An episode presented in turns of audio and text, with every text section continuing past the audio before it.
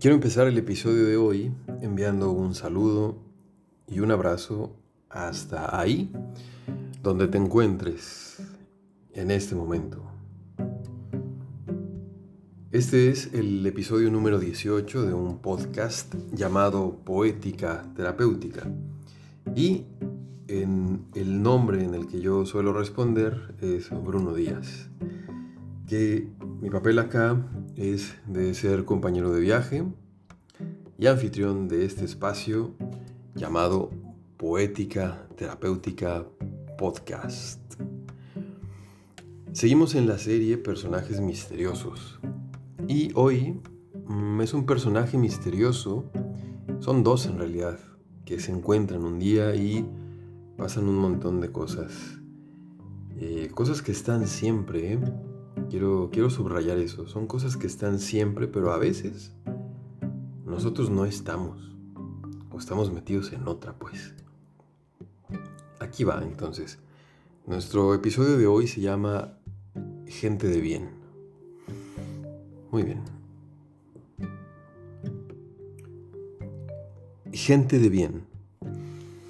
En la tortillería, la niña disfrutaba mirar cómo esos círculos de maíz caliente y blando eran acomodados uno sobre otro en cilindros perfectos por rápidas manos. El vapor cantaba un himno ante tal destreza y sus hermosos y grandes ojos se maravillaban de las cilíndricas y vaporosas pilas.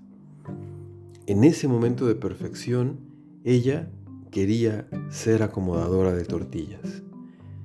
Ella podía ver, fuera de la rutina cotidiana, la maravilla de la simpleza y lo simple de los milagros cotidianos, tal como su amiguito de la misma edad, que podía quedarse mucho tiempo mirando cómo podía ser posible que el agua de limón quedara suspendida y fría en torno a un palito de paleta después de estar un rato en el congelador y que al verla en su mano, la paleta comenzaba a llorar su esencia y sus manos pegostiosan.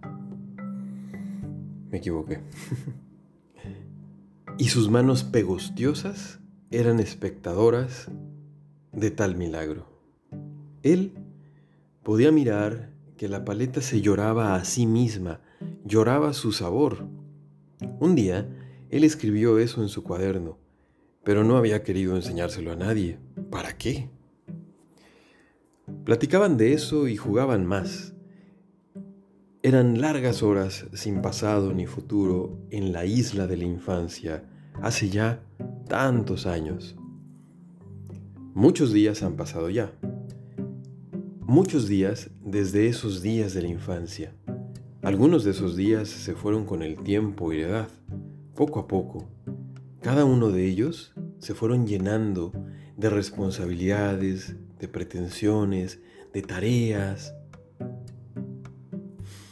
Y ahí estaban, Anastasia y Rigoberto, ahí, frente a frente, en un café en la mañana. Después de muchos años, Después de tantos años, revivían por fin los rescoldos de la memoria. Hablaron de cómo intentaron poco a poco tener una vida y ser alguien. Algo que repetían sin cesar todos los adultos de su historia. Tienes que ser alguien, Rigoberto. Tienes que tener una vida, hacerte una vida, Anastasia. La tarea resumida era más o menos así. Dejar de jugar estudiar, cumplir, trabajar, hacer dinero y entonces ser gente de bien. Hoy, ahí, frente al espejo de obsidiana líquida en su taza, en aquel café en el que quedaron de verse para ponerse al día, a la esquina de varios años, pudieron ver no su reflejo, sino parte de su esencia detrás de cortinas de tiempo y obligaciones amontonadas una sobre otra, una sobre otra, una tras otra, una al lado de otra. Ahí se dijeron casi al unísono. Y nosotros pensando que seríamos personas de bien, por fin, corriendo, pagando, debiendo, yendo de una cosa a otra, siempre tras lo que sigue para conseguir serlo. Y luego hemos conocido muchos adultos sin sentirse gente de bien y muriendo sin haberlo sentido. U otros que sí se consideraban así y la neta no los vemos sonreír, girar de alegría, brillar ¿Qué mayor bien que ese bien de aquel tiempo, de poder ver los milagros cotidianos? Ambos suspiraron y en diferentes instantes tomaron un trago de ese café, tal vez un café encantado. Y entonces salirlo pasando, algo se quebró o, se detuvo tal vez. La invocación había servido. Algo en ese momento se agrietó y una serpiente vaporosa surgió desde cada una de las tazas de café para enroscarse frente a sus miradas renovadas. Entonces el pan en sus platos ofrecía cavernas donde poder reposar la mirada, donde entrar con la imaginación y reinventar el mundo. El jitomate partido hablaba en una roja luminosidad acerca del corazón, de los pétalos de las rosas, de algún beso robado, regalado, perdido, encontrado entre ellos allá, a la salida del jardín sin tiempo de la infancia. ¿Viste eso, amiga? ¿Viste eso, amigo? Casi al mismo tiempo. Suspiraron ambos Dejaron la taza en el plato, que la recibió con un abrazo, y casi lloran ambos al darse cuenta de que ya tenían, en aquel entonces de hace tantos años, vida, incluso una vida más llena, más colorida e interesante que esta otra, donde ahora ya eran gente de bien, o, se supone que deberían de serlo con lo que se dice que es un buen trabajo, responsabilidades, derechos, obligaciones y muchas letras chiquitas, claro. Habían olvidado hasta ese día los vislumbres de eso otro, los vislumbres que se asomaban aún en la música, en la danza, en la poesía, en las películas, en los libros, en los conciertos sobre todo los conciertos en vivo, los grabados también, pero, pero ahí sucedía una magia. Todo aquello olvidado por encajar en el mundo de los adultos. Habían olvidado el gozo inefable de ver más allá de las líneas de cada día, de los cuadros de cada día, de lo particularizado de cada día. Habían olvidado ver lo sagrado en lo profano el milagro en lo pequeño y olvidado, lo hueco en las pretensiones y lo absolutamente lleno de sustancia en mirar las cosas tal y como uno es, tal y como se manifiestan a nuestra mirada. De pronto, recordaron que también el milagro y la maravilla están en la vida cotidiana Así de pronto, la mesera parecía tan grácil, haciendo una tarea que nadie más podía hacer en ese justo momento. Ella, ella era la única persona en todo el universo que realizaba esa tarea, en ese espacio y en ese tiempo, con ese café y con ese pedido para ellos. Ella, de pronto, se convirtió en la guardiana de su café de su momento, de su presente. La luz en las ventanas, las motas de polvo danzando en un mar dorado de asombro, el sonido de los tenedores contra los platos y el rasgueo de la guitarra del cantante que había entrado hace unos pocos minutos y se había encaramado a un escenario por allá al fondo. La sal y el mar. El agua y el manantial. El calor en la comida y el sol. Todas las cosas comenzaron a revelar su cara múltiple, interconectada e infinita. Por supuesto que Rigoberto y Anastasia se miraron a los ojos y sonrieron. Algunos dicen que esa sonrisa no ha terminado y que podemos llegar a esa sonrisa y hacerla vivir en nuestro rostro y en nuestra vida cuando recordamos y vivimos que, ante todo, somos el misterio encarnado. Probablemente esta, querida escucha, querido escucha, sea la gente de bien verdadera.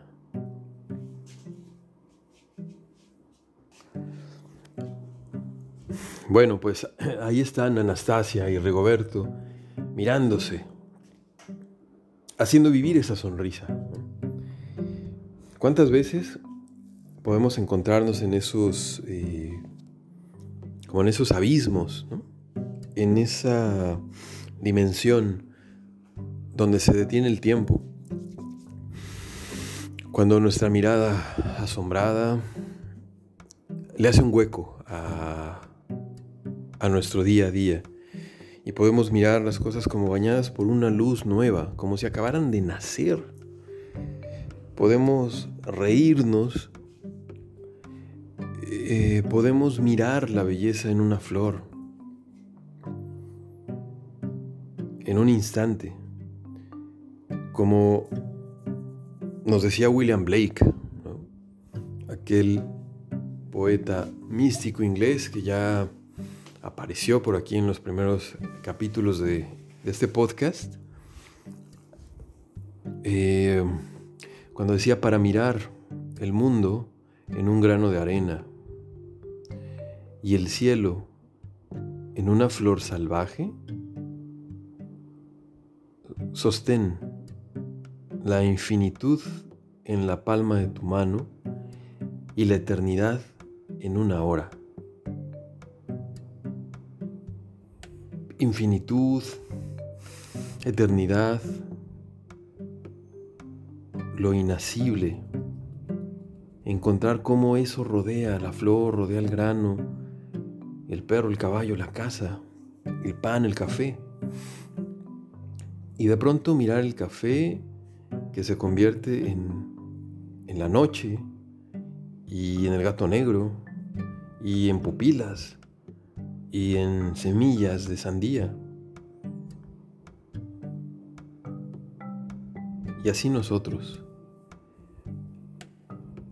¿Cómo poder hacer para no quedar encerrados en memorias, en recuerdos, en vivencias, en pretensiones, en descripciones? Y poder entrar, por supuesto, poder entrar en los trajes y en las máscaras que está bueno usar en este salón, en este baile de máscaras, en este carnaval que es nuestra realidad. Y pues bueno, Celia Cruz decía que la vida es un carnaval, ¿no es cierto? Desde una mirada holgoriosa. Bueno, ¿practicamos?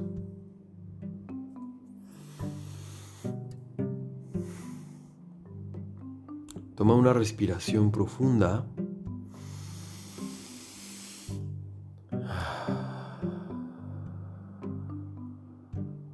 Toma otra, otra más, otra respiración profunda. Cuando estés llena, lleno de aire, cierra tus ojos y deja que el aire salga por sí mismo. Imagina, visualiza y siente que estás en un salón de fiestas.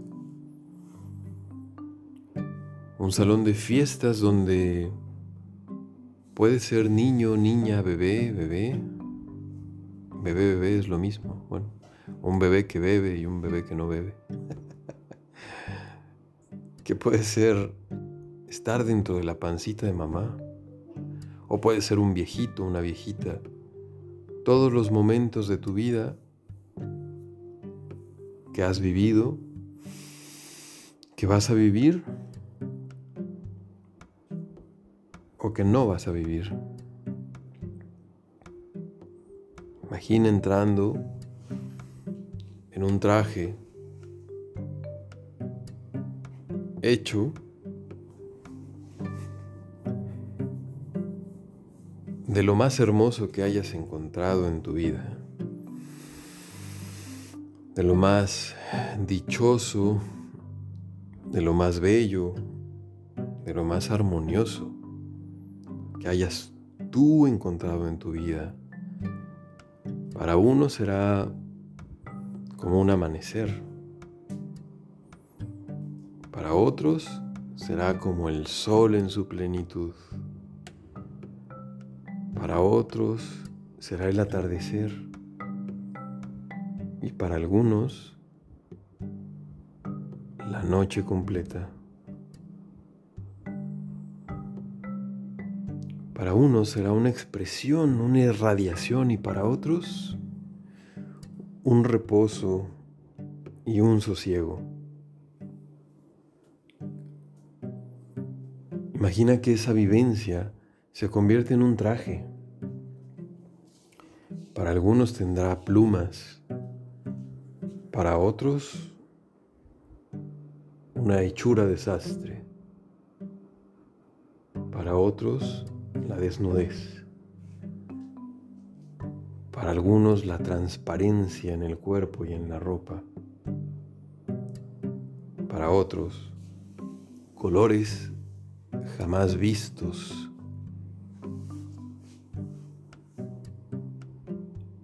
En la conciencia cotidiana.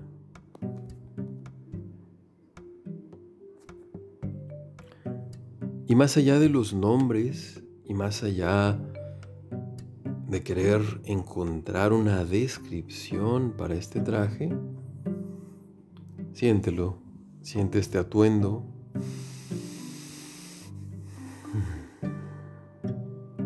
Salido de tu propia belleza, salido de tu propia poesía, salido de la creación espontánea al imaginar lo maravilloso en tu vida, la maravilla, el gozo, el disfrute. Ahí, esa es la tela, esa es la puntada, esa es la hechura, ese es el sastre invisible del no tiempo.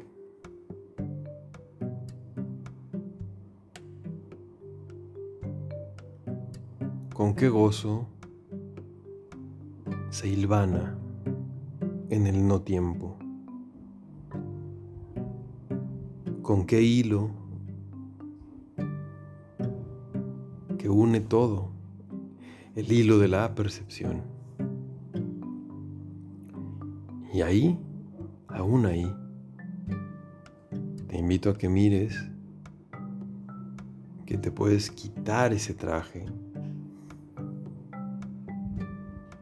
volver a entrar cuantas veces tú quieras a este carnaval, a este salón, para probar tantas formas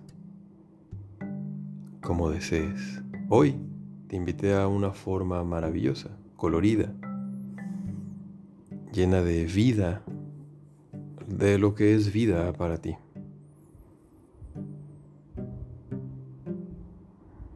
Puedes volver a este salón tantas veces como quieras. A veces para ir por algo de magia tal vez. Y a veces para dejar algo, para quitarte algo o para intercambiar. También este salón tiene su modalidad de tianguis, de intercambio. Dicen que las cortinas de ahí al fondo, ¿las viste? las dejó un hombre que estaba cansado de vivir una noche eterna y se cambió de la Antártida de su interior hacia el trópico de su interior también.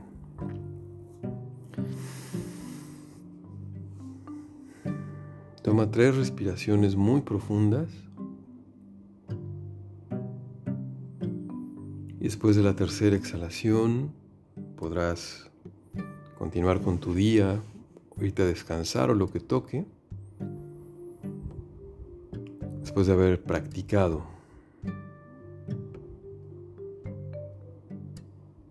con el saborcito de poética terapéutica.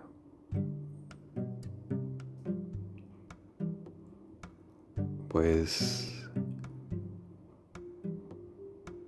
un gracias que resuene en todo el universo. Y por aquí nos estamos encontrando en este espacio sonoro imaginal. Esto se llama poética terapéutica. Aquí tu compañero de viaje y anfitrión en este podcast. Y sí, ahí está, un grupo en Facebook y también que se llama así, Poética Terapéutica Podcast y también actividad en Facebook y en Instagram. Un abrazo, un saludo a cualquier lugar del espacio y del tiempo, del no espacio y del no tiempo en el que te encuentres. Esto fue Poética Terapéutica Podcast, un podcast patrocinado por el misterio.